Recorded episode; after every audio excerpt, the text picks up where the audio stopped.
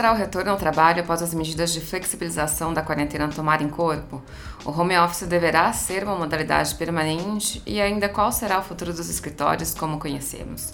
No Entretec de hoje, eu, Carla Matos, converso com especialistas e líderes da indústria para refletir sobre o mundo pós-Covid que as organizações devem enfrentar.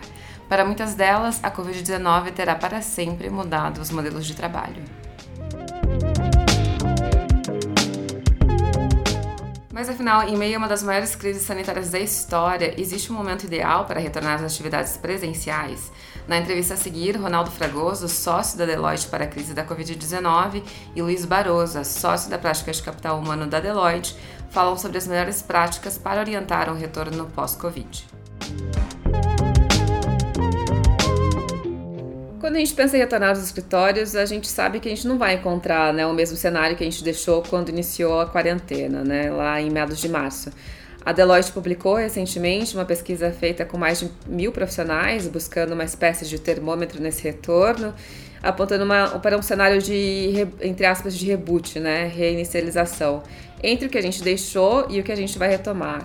É, então, quando a gente fala do escritório ideal, né, ou melhor, o modelo de trabalho ideal, né, para receber bem os funcionários, né, o que, que as organizações precisam ter em mente, né, para retornar, retornar às atividades presenciais? O que a gente está vendo também na pesquisa é que é, quase 75% dessas empresas esperam uma retomada num prazo entre 6 até 18 meses. Significa que a gente vai conviver com esse ambiente de crise por pelo menos esse ano até o próximo ano, com certeza. Então, administrar a crise vai ser parte da, da estrutura permanente das empresas. Né? A gente não pode imaginar que o retorno é simplesmente retornar e voltar a fazer o que a gente fazia no passado. A gente já sabe, pelos dados da pesquisa, que pelo menos para esse ano e próximo ano, com certeza, a gente vai ter que administrar isso. E parcela importante disso é como é que a gente vai lidar com a força de trabalho, como é que a gente vai adequar essa questão do home office, qual das, a já tem visto várias empresas deixando isso como também estrutura permanente de home office,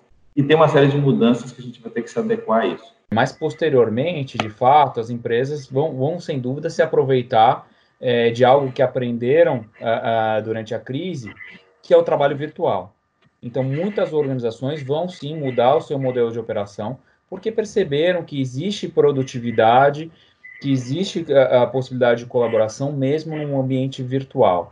É, em, então, não esperamos que a, a, o retorno completo, quando ele ocorrer por completo, é, é, seja da mesma maneira como a gente vivia antes é, é, do, do, da, da, crise, antes do, da pandemia. Eu conversei com outros executivos e líderes em RH de grandes empresas e muitos disseram que estão sem pressa né, para retomar as atividades presenciais e que o home office é, tem funcionado muito bem, né? Mas que ele já, ele já existe de fato um plano desenhado para retomada é, e que eles respeitam algumas orientações, inclusive à espera de uma curva decrescente nos casos de, de diagnóstico da Covid-19, né? Então, minha pergunta é no sentido de do que, que as precis, do que, que as empresas precisam levar em consideração aqui para retornar aos escritórios, né? Há certos parâmetros que são fundamentais e sem esses se mostra muito arriscado pensar em retomar? O que a gente entende é parte até de um, um, documento que nós estamos lançando agora, que as organizações devem ter um, a gente chama de um plano para retomada.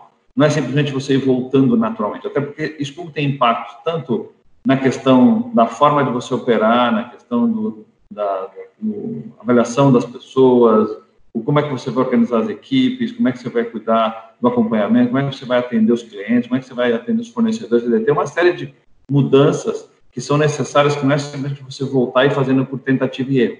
Você tem que organizar um plano de retomada e, inclusive, um dos primeiros quesitos desse plano que a gente está considerando é que são essas regras de saúde e segurança são super importantes, como necessidade de distanciamento, desculpa, necessidade de distanciamento, as regras de avaliação das pessoas do ponto de vista de saúde, se você vai medir é, a temperatura, a necessidade de controle sobre o fluxo de pessoas, ou seja, a, toda essa condição que você tem, tanto do ponto de vista das pessoas, mas também das regras que têm que ser estabelecidas, que têm que ser acompanhadas, tem que ser organizados dentro de um guia que a gente está chamando de um plano de recuperação, de acordo com o tipo de atividade que você faz, para que garanta que você não tenha um risco maior, porque se tiver um problema no retorno, ele pode ser muito maior do que você é, imaginou. E, logicamente, a questão de recursos humanos, ela é prioritária porque, por ser uma crise de saúde, ela afetou em primeiro momento as pessoas, né? Tanto é que a gente está voltando agora, a gente está discutindo o retorno, a recuperação dessa atividade, e parte prioritária desse, agora, plano de recuperação, né? Quer dizer, saindo da fase de, que a gente chama de, a três fases, né? Resposta, recuperação e sustentação, né? Nós estamos agora na fase de recuperação, e, o, e, o, e a, um dos principais desafios é exatamente as questões de saúde e segurança, como é que as empresas vão adequar esse protocolo ao seu retorno de operações. Vários tópicos que foram discutidos tanto na fase de resposta, né, no primeiro momento, mas agora estão sendo permanentes na manutenção, no retorno dessa operação, porque se tornou uh, se tornaram riscos uh, quase que permanentes. Então a gente vai ter que acompanhar isso, como eu falei, no mínimo pelos próximos seis, 18 meses aí, esse tipo de atividade. Legal. E a gente sabe que no momento desses a tecnologia tem sido fundamental, né, para dar suporte aí tanto no trabalho de home office, né, e quanto também no, no, nesse momento de retorno, né. E a Deloitte, assim como outras empresas, elas, vocês lançaram é, uma plataforma né, de tecnologia com, que auxilia essa, esse retorno aos escritórios, né, com parâmetros baseados em dados, né para também criar esses turnos entre os funcionários, acionar medidas sanitárias e entregar essa conformidade, né? É, minha pergunta é no sentido de o quão importante é essas organizações terem em mente esse apoio da tecnologia, dos dados, para garantir esse retorno é, seguro e saudável, né? Criar, criar essa sensação de bem-estar também apoiada em dados, né? É, acho que um dos efeitos principais aí, né, quer dizer, esse, esse conceito de, de plataforma que a gente está falando, que é esse, esse é, guia de retorno e o uso de tecnologia é fundamental, porque você é, não consegue simplesmente mais ter o controle físico se você não tiver os dados ou as informações necessárias para isso. Né? Então, esses dashboards que, que ajudam ou apoiam a administração a acompanhar, por exemplo, uh, se você tem uma necessidade de redução de pessoas dentro dos escritórios para você monitorar quantos entraram, quantos saíram, você não pode fazer isso manualmente. Né? Você precisa de uma ferramenta que monitore a entrada e saída de pessoas, até para desenvolver alertas se está acima ou abaixo, problemas dessa empresa, até mesmo para você saber quantidade de pessoas, se você tiver, um, dos riscos que a gente está discutindo agora, se você tiver um problema de novas infecções dentro de uma determinada planta ou dentro de um determinado escritório. Você precisa saber rapidamente que algum dos seus funcionários, por exemplo, teve uma internação e que ele teve uma suspeita de Covid para você tomar os, os, as ações, os protocolos necessários. Você não, você não pode depender disso manualmente, dessa informação. Você precisa ter um sistema que consiga capturar essas informações e ter uma plataforma de tecnologia e de indicadores que demonstre esse tipo de coisa que a gente falou necessidade de isolamento, quantidade de pessoas por planta, por escritório, a entrada, saída, os horários, flexibilidade, quem está em home office, quem está no escritório. Quer dizer, o volume de informações vai aumentar muito e não faz sentido você fazer isso sem o uso de uma tecnologia mais avançada. E as tecnologias hoje, a vantagem é que elas são mais simples e elas têm uma série de vantagens no uso delas. É, é, não, eu só ia complementar que é, essa velocidade da resposta, é, é, ela, vai se dar se as organizações de fato se aproveitarem desse monitoramento através da tecnologia e da decisão fundamentada em dados, né? Então, então acho que o, o que o Ronaldo disse é, é, é, a mais pura verdade, né? Não é, não é nada. As tecnologias hoje elas são acessíveis. A gente está falando de um controle que vai utilizar essas informações aí é, é, para melhor tomada de decisão e uma tomada de decisão rápida, que é o que o momento exige. A gente sabe que a liderança tem um papel fundamental, né, nesse, nesses períodos de incerteza, né, em períodos, é, momentos muito chave, né. É, a gente conversa com também os executivos e líderes e, e eles, eles falam que não tem um manual pronto, né, é, para assumir nesse período tão delicado, né, e que eles foram tomando algumas lições meio que em tempo real para como lidar isso da melhor forma, né. Só que, é, se de um lado, no momento que a gente precisou colocar todo mundo em casa, eles foram muito demandados, né, tinham muitas interrogações aí na cabeça, neste momento, quando se pensa em retornar às atividades presenciais, eu acho que é ainda mais sensível, né? Porque as pessoas ainda não estão confortáveis em se colocar nas ruas, né? É, nesse sentido, Luiz, que é sócio na prática de capital humano da Deloitte, né? O que a liderança precisa ter em mente para orientar esse retorno? A, a, a gestão ela foi muito pressionada nesse momento, né? Então, à medida que as pessoas pensavam assim, olha, como é que nós vamos colocar todo mundo no home office, principalmente as, algumas atividades do escritório, ou empresas que não tinham isso no seu, no seu DNA, né? E colocaram, e as pessoas rapidamente se adaptaram, né? Então, aqueles receios sobre fluência é, digital, so, sobre as capacidades de lidar com a tecnologia, rapidamente ele foi superado é, e as pessoas se adaptaram. E, e, o que recaiu mesmo foram as questões em cima de como liderar times de uma maneira virtual. É, muito bem, o momento dessa reentrada, né? Na, na etapa de retomada, nós vamos ter esse momento de reentrada de fato ele vai expor as pessoas ao receio de, uh, de sair. E muitas organizações vêm adotando, uh, uh, é, e aí não, não protocolo, é, é, é, uma decisão de deliberadamente é, é, fazer isso de uma maneira inicialmente aí, voluntária, que de fato quem não se sentir à vontade e se possível continue trabalhando virtualmente até que se sinta confortável com isso, né? Mas, mas é fundamental que a gestão, que a liderança, né, os gestores estejam conectados com essa nova realidade.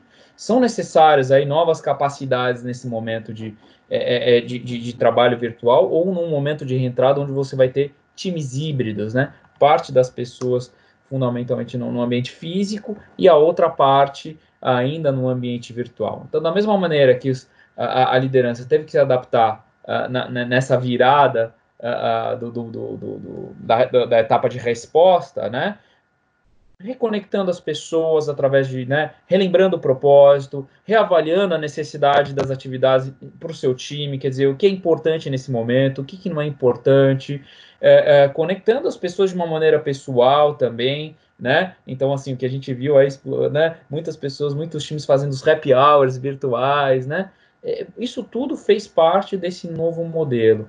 A reentrada vai exigir é, é também a, a outras ações da liderança para que o time se mantenha reconectado, para que o time seja capaz de colaborar entre si e tenha respostas ágeis. A, a, a palavra binômio, colaboração e agilidade, ele é fundamental é, antes, já era fundamental antes do, do, do, Covid, era o que as empresas, na, na sua maioria, vinham, vinham buscando, e ele continua sendo cada vez mais importante, né? É, a gente sabe que os escritórios mudaram muito nos últimos anos, né? Em até em termos de espaço físico, né? Deixando aí baixando as divisórias, as salas com as portas fechadas, para terem grandes ambientes de mesas colaborativas, né?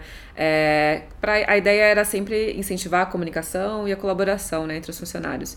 Mas esse modelo já vinha é, sendo questionado um pouco né, do ponto de vista da produtividade, e agora com a Covid-19 é, e as medidas de segurança necessárias, isso vai mudar, né?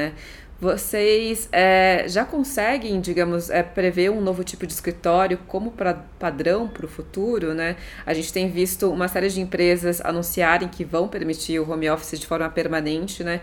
E que os escritórios vão ser mais centros de colaboração, né? Isso pode ser encarado como uma tendência? Eu, eu acho que isso é um dos aspectos que as organizações de fato vão, vão observar né? não só do, do, do, sobre o setup dos escritórios, sobre os novos, novos modelos de escritório que certamente é, é, virão, mas também do, do, tamanho dos espaços físicos necessários. Muitas empresas já estão fazendo isso. Né? É, eu acho que fica a pergunta se isso vai ser é, é, né, é, perene ou se, ou se de fato é, o momento inicial onde as, as empresas de fato estão parando para repensar. Mas essa dimensão aí de é, é, de, de, repensar a necessidade dos espaços físicos em termos de escritório, ela está na mesa uh, da maior parte das organizações, né? É, e, obviamente, isso também tem uma linha lá, que é a linha de custo com espaço físico, que, que vai ser repensada, né? No, no momento que você é, é faz a transição para quase 100% da tua força de trabalho, trabalhar virtualmente e as coisas continuam funcionando, é natural que essa questão, é que esse ponto de interrogação venha a, a, a né, é, a, a, mente dos, dos decisores aí, é, porque de fato existe um grande investimento hoje no espaço físico, né, ainda mais, num, por exemplo, num grande centro como São Paulo, e, e, e de fato vai, vai haver um repensar em relação a esse tema também.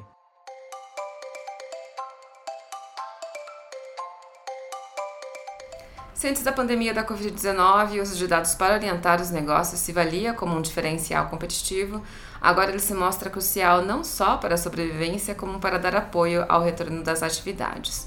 Em uma conversa com Daniel Rohn, diretor de marketing da Salesforce para a América Latina, ele fala sobre como tecnologias podem assegurar a experiência, bem-estar e cultura organizacional entre os funcionários.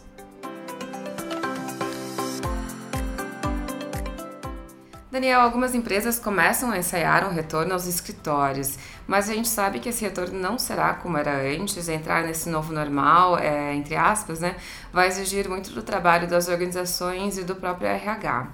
Indo nessa direção, a Salesforce anunciou recentemente um pacote de soluções para ajudar as empresas. É, como que essas soluções se apoiam em dados para ajudar as companhias neste momento?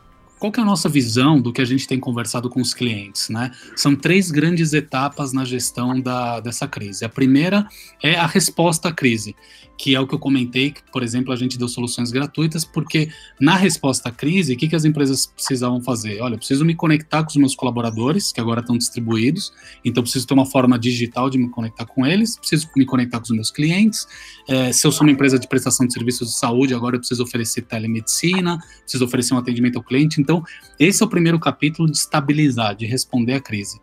O segundo capítulo, que é o que você trouxe aqui à tona agora, é a reabertura dos ambientes de trabalho. E o terceiro é crescimento. Eu vou precisar voltar a crescer. Agora a gente está vivendo um imperativo digital. A McKinsey estima, estima que em oito semanas da pandemia, as empresas avançaram cinco anos em trans, transformação digital. Então, é uma loucura, né? Se você pensar, porque todo mundo teve que ir na marra digitalizar os seus processos de negócio. Falando dessa segunda etapa, que é a reabertura dos ambientes de trabalho, ela é relevante por alguns aspectos. Primeiro, porque a gente vai ter que fazer essa reabertura antes de uma vacina, antes de um remédio em larga escala. Então, a grande questão é como que a gente abre ou reabre os ambientes de trabalho de forma segura. E aí foi a solução que, que a Salesforce lançou, que é o work.com. Que, que ela faz? Ela tem uma camada de produtos, então é tecnologia para que as empresas consigam fazer essa reabertura de forma segura. Tem uma outra parte que é conteúdo de especialistas, então fez uma parceria com a Universidade de Califórnia em São Francisco, com o Dr. David Egos, que é um dos maiores especialistas aí em epidemiologia e em saúde do trabalho, e em dados, né? Eu comentei ali antes de, de, de um hub público gratuito de dados é, sobre o Covid do, da Tableau. É, então são essas três coisas que vão nos nortear.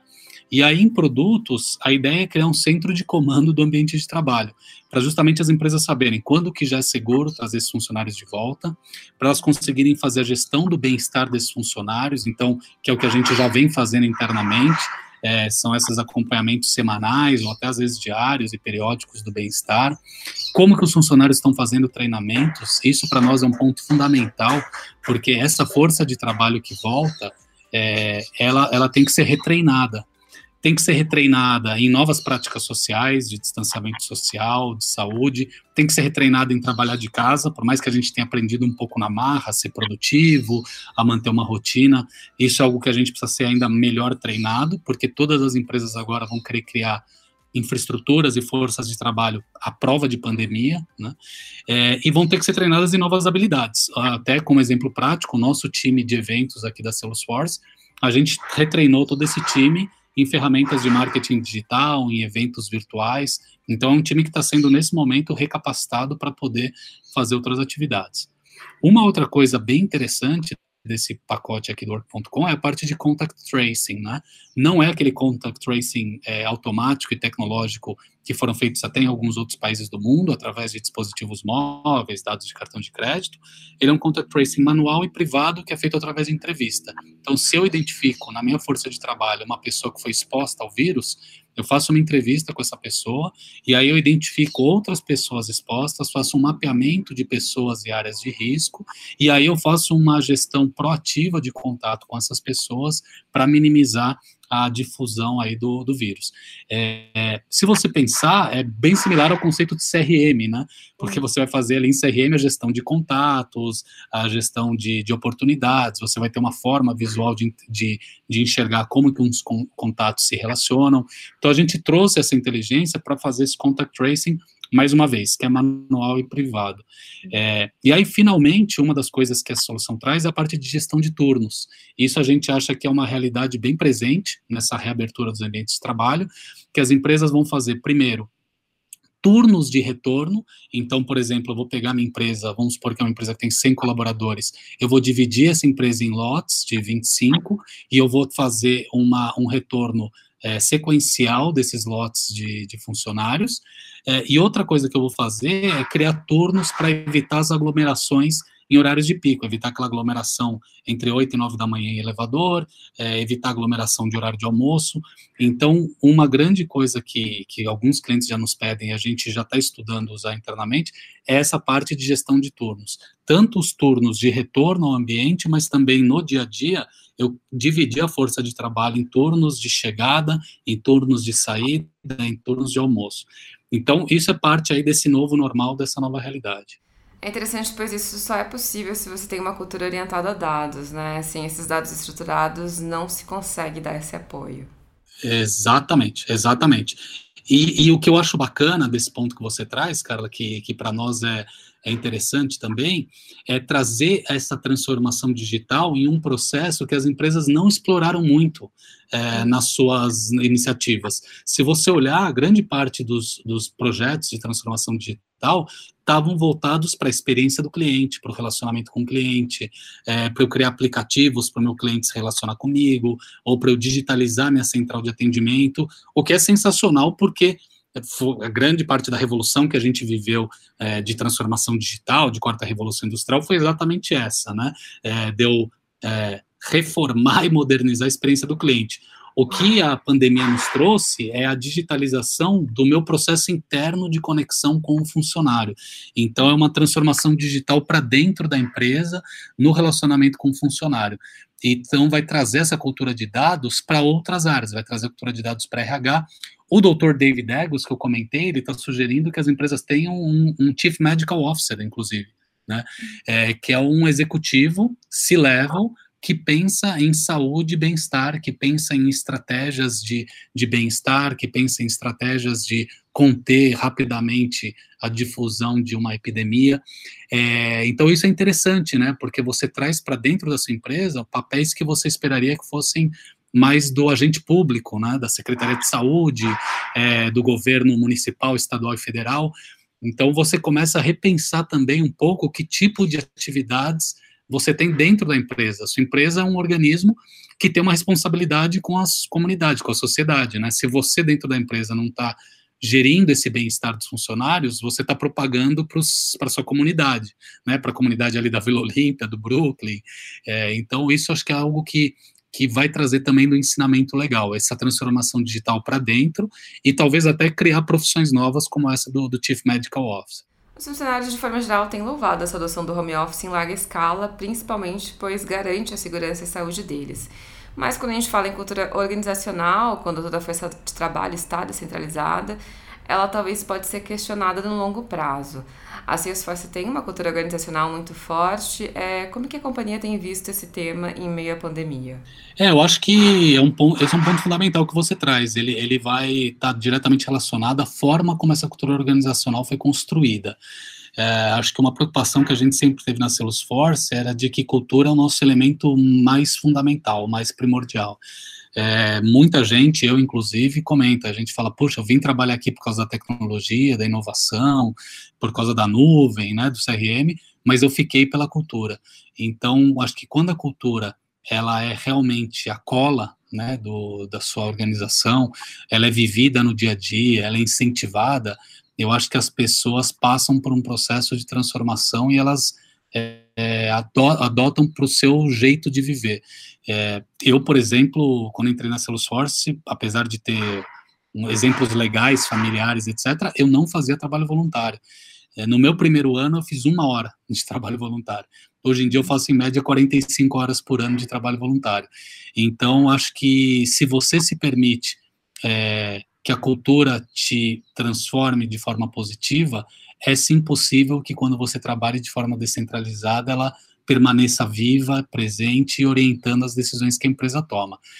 Uma pergunta que a gente ainda não sabe é por quanto tempo que você consegue sustentar isso, né? A gente reconhece que não é um momento fácil para ninguém, né? Pessoas que estão sozinhas estão sofrendo com solidão, pessoas que estão em família estão sofrendo porque, enfim, tem que ali administrar várias tarefas, né? Tarefa doméstica, cuidar da criança, homeschooling trabalhar. Então, independente de em qual cenário você está, não é fácil. É, então, a gente tem se perguntado quão sustentável é isso que a gente criou continuar funcionando.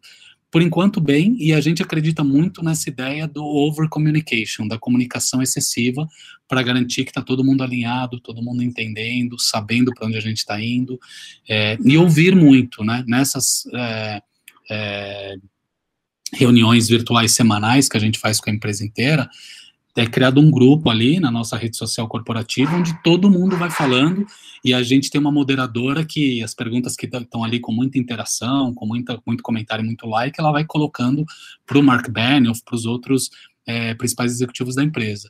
E vem perguntas duras ali, né? Vem perguntas de se a gente não deveria estar fazendo mais para retribuir para a comunidade, é, se todo funcionário vai ter direito a um sabático quando isso acabar, para né, recarregar as baterias. Vem perguntas que a gente não tem resposta, né? E, e o Marco, na quarta-feira passada, falou algo até interessante. Falou: olha, é a minha primeira pandemia, pessoal. Eu estou aprendendo com todos vocês, né? Então, acho que também outro elemento fundamental desse momento, falando de cultura, é empatia, né? A gente tem muita empatia quando está falando com um cliente ou com outro colega, porque, poxa, você não sabe do, da onde que a pessoa está vindo, né? O que está acontecendo ali por trás daquele rosto num, num Google Meet ou num Zoom, né? Então, é, é fundamental, acho que ter essa empatia nesse momento e ter ali um pouco de, é, de tranquilidade para saber, olha, pode ser que a pessoa esteja num momento super complicado e você não sabe.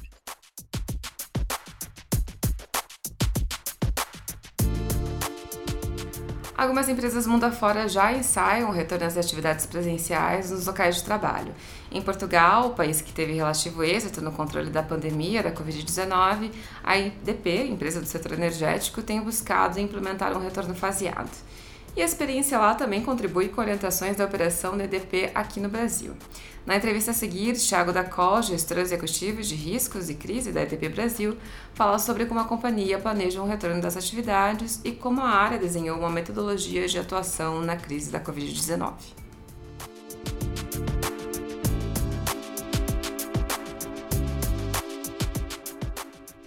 Tiago, no Brasil era meados de março, quando as companhias anunciavam a adoção de um home office em escala para os funcionários em respeito às medidas de isolamento social para a contenção, contenção do coronavírus.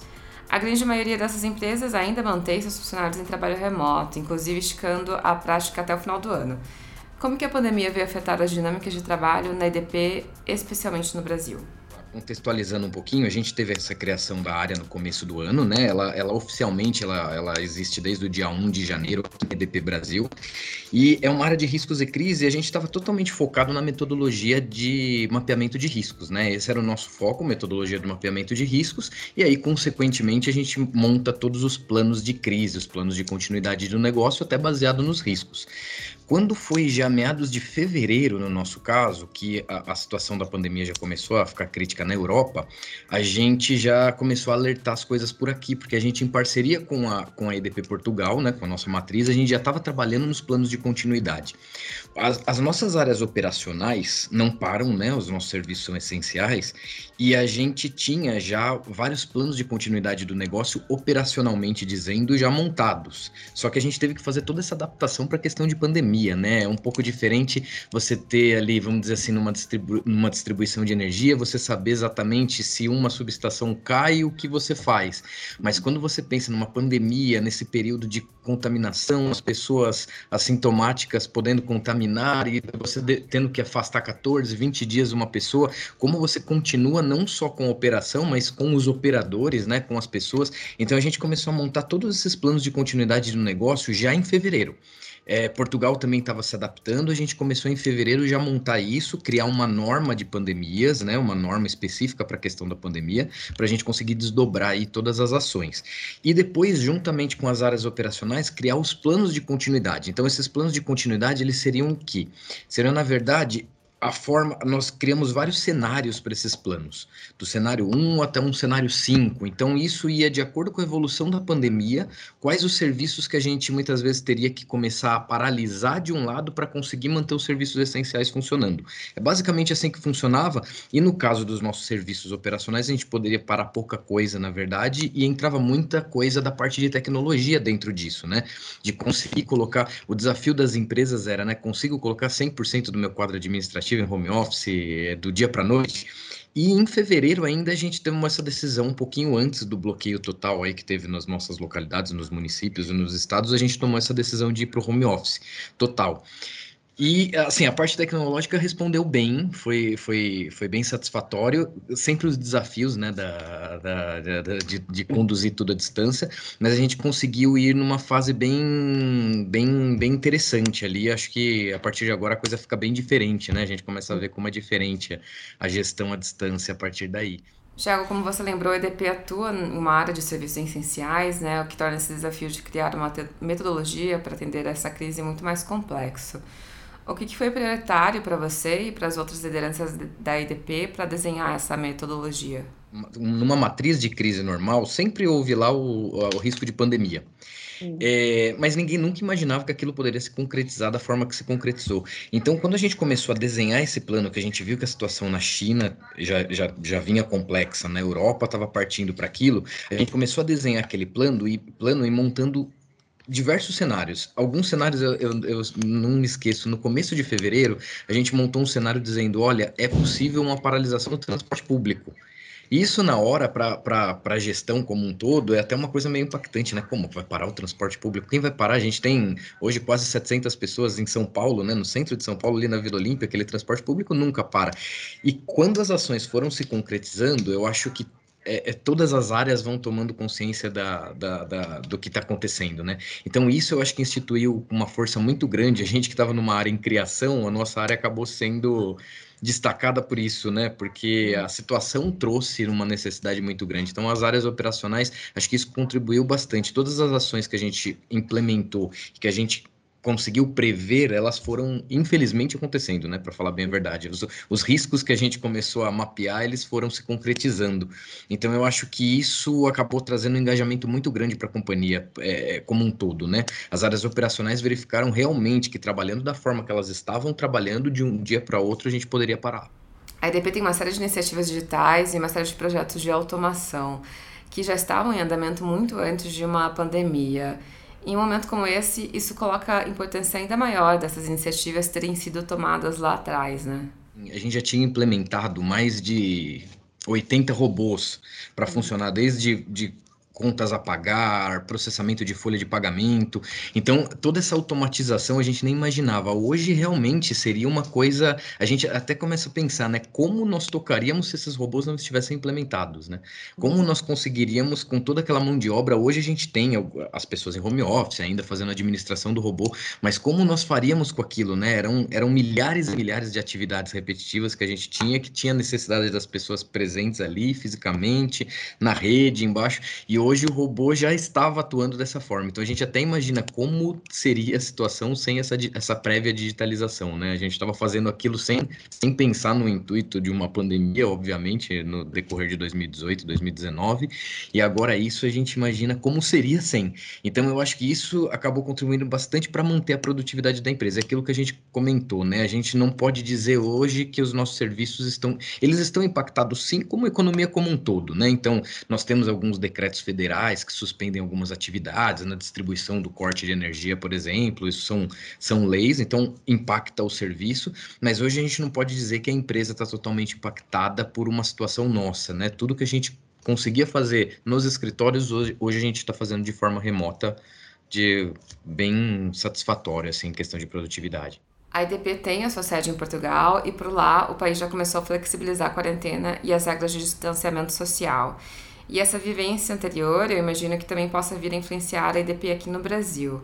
É, como a IDP matriz tem redesenhado o seu retorno e no Brasil vocês já planejam retornar? É, exatamente, Carol. Em Portugal a gente já começou, foi aquilo que a gente comentou, né? Em fevereiro a gente já estava falando de uma possível paralisação porque já estava acontecendo na Europa. Então a gente teve esse privilégio de participar do processo de paralisação já antes. Nós temos reuniões diárias com Portugal também, de domingo a domingo, nós estamos lá das 8 às 9 e meia da manhã, é, religiosamente nós estamos em reunião com eles para tratar todos os pontos que estão acontecendo lá.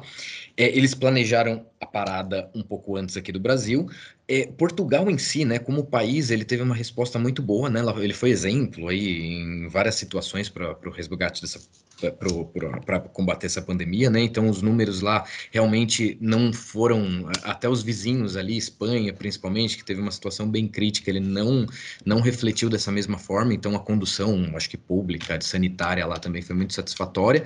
Então agora eles já estão planejando o retorno. Nós montamos juntamente com Portugal, né? Portugal está lá um pouco mais adiantado porque eles já estão retornando. Nós montamos um plano de volta global é, um plano de retorno global com dire diretrizes globais. É, é, será implementado em tempos diferentes. Portugal já iniciou esse plano agora, no dia 1 desse mês ele já começou, e a gente nesse momento ainda não tem um prazo definido para isso. Dentro dos nossos comitês diários, nós temos também a contratação de dois infectologistas. Nós contratamos dois infectologistas, até bem conhecidos. É, é um é diretor do Hospital das Clínicas, o outro também trabalha no, no Hospital das Clínicas, está sempre na mídia por aí. E para que isso? Para a gente ter uma real, uma, uma ideia real do que está acontecendo, qual é a realidade realidade nas nossas localidades, né? A realidade dos leitos, dos hospitais, da pandemia, não só não só depender de notícias, né? Sempre aquela dúvida se aquela notícia está mais de um lado, de outro, para tirar totalmente essa esfera política e ir para a parte técnica. A gente fez essa contratação. Então, nesse momento, hoje, a gente não entende o, é, que é possível a gente ter uma data de retorno já estipulada. A EDP parou antes da, da, do Estado, antes dos municípios decretarem a necessidade de paralisação, e agora que eles estão reabrindo, a gente não vê hoje como prudente a parte que está em home office, né? Que nós estamos quase com 99% do quadro administrativo em home office, a gente não vê como prudente retornar nesse momento. Mas nós já estamos implementando todos os processos é, é para o retorno e principalmente para a segurança das pessoas que estão trabalhando hoje, né? Que são o pessoal de campo, do pessoal operacional. Eles não pararam, né? Então a gente teve que implementar vários protocolos para manter todos os cuidados possíveis para eles lá. É, é, bem diferente, né? Não é todo mundo, a parte operacional não fica todo mundo dentro de um escritório lado a lado, né? Então as equipes se locomovem em veículos, é, são menos pessoas, não tem encontros, a gente mudou a escala desse pessoal para não chegar no mesmo momento, embora no mesmo momento. Então a gente fez todas essas regras para distanciamento social, compramos diversas máscaras para eles utilizarem. Então hoje nós temos cinco regras hoje, que são as regras que salvam vidas. Nós já tínhamos essa prática, nós tínhamos as regras que salvam vidas, que, que, que já era parte do nosso processo de segurança. E agora nós criamos as regras que salvam vidas do Covid-19. Então, nós temos cinco regras, depois a gente pode até te mandar essas regras sem problema nenhum, e é ali estipulando que basicamente está falando das, das questões de comunicação, no caso de doença, uso de máscaras, distanciamento social. Então, essas ações a gente já vem, já vem adotando já do, da mesma forma que Portugal já vinha. E Portugal em si já iniciou o processo. Esse plano de retorno nós estamos dividindo em grupos e em fases. Os grupos, basicamente, são os grupos, a segmentação das pessoas, aquelas que necessitam voltar, aquelas que têm algum tipo de constrangimento social, que a gente chama, que tem algum problema no retorno nesse momento, ou alguém da família, ou a questão das escolas, né, a questão das creches, com quem que ficam os filhos, e principalmente as pessoas com restrições de saúde, né? Então, aquele grupo de, de pessoas com restrição à saúde, os que estão mais vulneráveis em relação à saúde, também estão divididos. Então, basicamente, são três grupos grupos. E nós estipulamos três fases de retorno. A primeira fase de retorno basicamente volta ao primeiro grupo, a segunda fase o segundo e o terceiro, quando tudo normalizado, volta o terceiro. Portugal já entrou nessa fase 1. Então as pessoas que são necessárias o retorno naquele momento já retornaram agora, que dá mais ou menos 20% do quadro que estava em home office está voltando, e os outros 80% continuam.